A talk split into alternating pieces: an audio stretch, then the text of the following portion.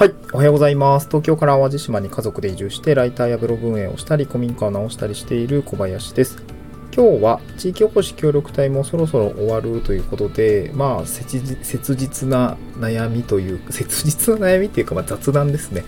えー、まあ、心配になってきたよっていう話ですね。えー、っと、まあ、どういうところが、この100、あとね、100日、120日ちょっとで地域おこし協力隊もおしまいになるんですけども、卒隊を控えたあ人ってどういうことで悩んでんのかなとか心配になってんのかなっていうところもですね、ちょっと僕自身もこれまあなんか1年後に聞いた時に、あ、そんなこと悩んでたんだとかね、えー、そういうのが あの、振り返って聞けたらいいかなと思ったので、ちょっと収録をしています。で、えー、っと、今自身自分が薄々と感じている心配の正体をもう少しこう話しながら深掘りをしていきたいなと思ったんですけど、そもそも何が心配なのかなってとこをちょっと自分なりに考えてみました。で、やっぱり一番は 稼いでいけるかな、収入の面ですね。うん、稼いでいけるかなっていうところがやっぱり心配だったということが一つですね。で、もう一つは、うん、まあ、挑戦する事業というものがうまくいくかなということですね。うん。まあ、地域おこし協力隊期間中にまいた種が咲き、咲くのかとか、また個人の事業で走らせてきた、まあ、2年目、2年目、ライターとかね、いろいろあるんですけども、それが果たしてどのようにこうワークしていくのか、スケールしていくのかいくのかなっていうところがね、まあ見えてないんでちょっと不安っていうところですかね。うん。で、あとは、これ3つ目なんですけど、なんかね、そもそも生きていけるのかなっていうところちょっと心配になりましたね。うん。まあこれ本当にざっくりとした正体の不安、なんていうの、不安の正体はもうもやっとしたもの。まあそれをね、なんか解きほぐしていけば不安って消えていくと思うんですけど、うん、まあお金もそうだし、挑戦というものだし、のなんていうの、まあ挑戦に結構痛みって伴うじゃないですか、ね。そのあたりが結構なんか不安っていう感じですかね。うん、まあこのあたりをあの、つらつらと喋っていきますね。もう本当に今日はもう雑談みたいなもんです。で、えっ、ー、と、僕自身は2010、えーと、地域おこし協力隊って3年間の任期があって、まあ、その間は収入がある,、えー、ある程度固定的に、まあ、これ自治体だったり予算によりますけれども、固定的に収入が入るような仕組みになっていて、まあ、その間ですね、活動経費を使いながら挑戦できるよというような、まあ、夢のような 夢のような制度だと個人的には思ってます。まあ、いろいろ ハードルはありますけど。そう。で、これちょうど喋ってる時、多分ね、次の、えー、なんかその単位に応募したいなって考えてる人となんかちょっと面談があるんですよね。うん。まあなんか、そう、地域保守協力隊やりたい人って、どんどん、その、今やってる現役の人にね、面談とか行ったらいいと思うんですけどね、あの、絶対自治体とかに問い合わせたら面談してくれると思うんで、ま、そういう機会をね、ぜひ使っていただいた方がいいかなと思います。僕も、えー、やったかな。えー、まあなんか、ちょうど、え移住者交流会みたいな感じで協力隊と話す機会があったりとかしたので、そこで喋った気がしますけれども、え、まあ、先輩に、まあ、いろいろ聞くっていうのは、やっぱり、やっぱりそこが一番、あの、内容としては、あの、いいことが聞けるというか、リアルが聞けるというか、まあ、そういう話、まあ、僕自身も聞かれたことには全て、あの、NG はないですけども、全部ね、まあ、っていうか発信しちゃってるしね、全部答えるような感じなので、まあ、次、えー、来てくださる候補の方とは何を話すのか、まあ、またね、えー、発信も、差し支えない範囲でできたらいいかなと思うんだけど、やっぱり心配ですよね。多分、話聞くってことは多分心配だと思うから、実際どうですかみたいな形になると思うんですけど。うん、で、えー、僕自身の状況として、本当に120日後にもう終わってるので、うん、なんかね、稼いでいけるかなっていう部分は、まあ、あの、副業やってこなかったタイミングからすれば、もう格段に大丈夫そうっていう静かな自信みたいのはなくはないんだけども、とはいえ、まあでもね、月20万ぐらい作るってやっぱ難しいと思うからさ、なんかそこはすごく心配ですよね。稼いでいけるかなみたいなところはありますね。なんかね、特段リソースがいきなり爆増するってわけでもないと思うんだよね。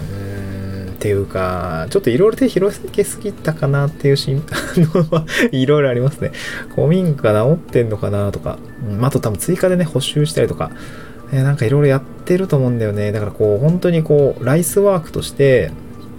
やる仕事もいっぱいいっぱいやりながら、まあ、それで、ね、月20万ぐらい、2、30万ぐらい作りながら、まあ、それに投資、あの、自分の事業に投資をしていく活動資金っていうのも必要になるので、やっぱりそこでも10万、15万ぐらいはね、毎月作って、投資していきたいわけですよね。うん。てか、その前に投資だと、まあ、わかんない。先にもボーンとこう50万、100万ぐらいこう突っ込んで、ね、ちょっと拠点回収したりとかさ、なんかそういうのがあったりすると、まあ、それ返済していくためにね、最初、あ、どうなんだろう、まあ、そこまでリスク取るかっていう感じもあるけど、まあでも一定の金額でね、いろいろこう投資するべきことって結構あったりもするので、いやー、最初のやっぱ3年赤字垂れ流すぐらいの感覚じゃないとやっぱ事業ってうまくいかないのかなとかね、まあそういう思いもありながらこう稼いでいけるかなっていうところは正直ありますね。うん。設備投資とかかな。うん。で、あと、ま挑戦する事業がうまくいくかなっていうところ正直ありますね。そう、古民家宿の経営とかってやったことないからさ、これマジでリスキーだと思うんだよね。うーん、どうだろうな。まあでも正直、まあ最初からそこで、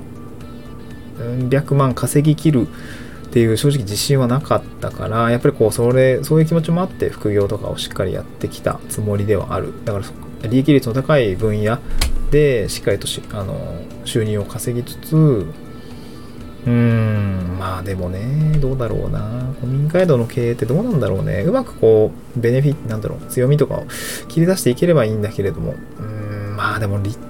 地も大して良くなければ、経営感も別にいいわけじゃないんで、めっちゃむずとか思いながらね やってますけど。うーん、じゃあちょっとそっちも本腰入れてね、事業としては再生さ、あの、事業として進めていかないといけないなとは思いますね。まあもちろんやっぱりライターやってたりとか、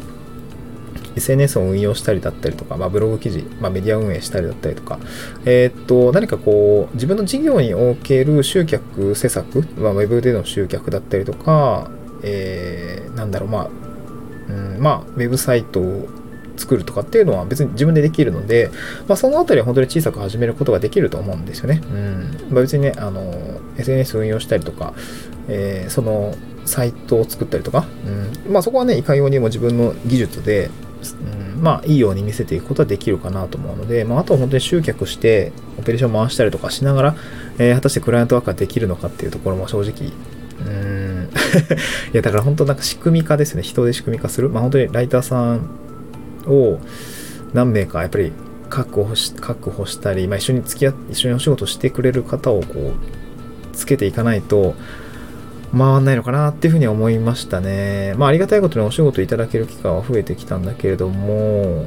自分のリソースが明らかに足りないなっていうところも正直感じていて、うん、まあこうなったらやっぱりディレクションに回るっていうこともある程度必要なのかなというふうには感じてきましたね。うん、まあ協力隊の期間中にどこまでいけるか、挑戦するんだったらまだこの固定収入がある段階でね、いろいろやった方がいいとは思うんですけどね。まあなんかそういうことを考えていると、そもそも生きていけんのかなと。いや、協力隊卒業した後はね、やっぱ本番だと思うんで、このあたりはね、どうなんだろう、発信に需要があるんだったらもっとちゃんちゃんと喋りたいと思うんだけど、うーん、活動資金がないと結構しんどいですよね。そう、赤裸々に。まあ、協力隊期間終わったらね、また赤裸々に話せるかなと思うので、うーん、どうだろう、別に今でも隠すことはないんだけどね、あんまり。いやー、協力隊終わった後どうしようかな。まあ仕事くださいって言ったらもらえるような雰囲気はちょっとできつつはあるんですけど。うんまあそれは島のお仕事もそうだしオンラインだったりコミュニティだったりの仕事ですね。まあやっぱりこうどうだろう。まあなんだっけなんかどでどっかのドラマでなんか徳を積んでいくっていうドラマがあって。でそれめっちゃ面白かったんだけど、まあ、人生って徳を積んでいけばなんかこうなんとなくこう回っていくような感じもあるのでなんかね果たして僕はやってきたことによって徳が積めているのか誰かに価値提供したりとか、ね、あの、恥じないような生き方ができてるのかというと、うん、なんかその自信はないけれども、うん、まあ、とはいえね、ないものばかりじゃないと思うんで、うーん、なんか運だ、運頼みみたいになってますけど、徳を積んできて、部分がなんか仕事に転嫁できたらいいなとは思いましたね。うん。不安です。はい、えー、今日はそんな不安の回でございました。雑談で何かためになることはなかったかもしれないですけれども、協力隊というのはこういう心境にもなる時があるというような感じですね。まあ本当にここからが本番の独立っていうような感じですね。うん。まあ、3年間のプレ独立楽しかったですという感じですね。まだ120日ぐらいありますけど、えー、頑張っていきたいなと思います。今日はですね、合わせて関連、合わせて聞きたい関連放送ということで、え、地域おこし協力隊は働く環境を選ばないと絶望しますということで、ちょっと語尾強いですけど、これ僕何話してたんだろうな。えっ、ー、と、まあ、協力隊ですね、働く環境を選ばないと結構しんどいよということで、まあ、あの、この内容、事例紹介をしているので、まあ、僕の事例だったりとか、まあ、見聞きした事例についてですね、ご紹介をしているので、協力隊ちょっと興味があるよという方については、えー、参考にしてみてくださいというような内容で、今日は以上にさせていただきたいなと思います。えー、今日も聞いてくださってありがとうございました。